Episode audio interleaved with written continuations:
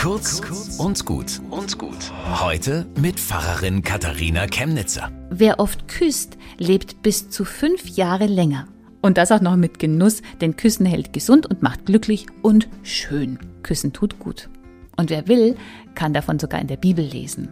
Mit einem Kuss werden da Feindschaften beendet.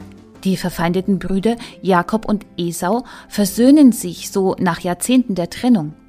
Jesus erzählt von einem Sohn, der sein ganzes Erbe verprasst und durchgebracht hat. Und was macht der Vater, als sich der verlorene Sohn zerlumpt und stinkend nach Hause traut? Er umarmt und küsst ihn. Ein Kuss versöhnt, und manchmal wischt er einen Streit einfach weg.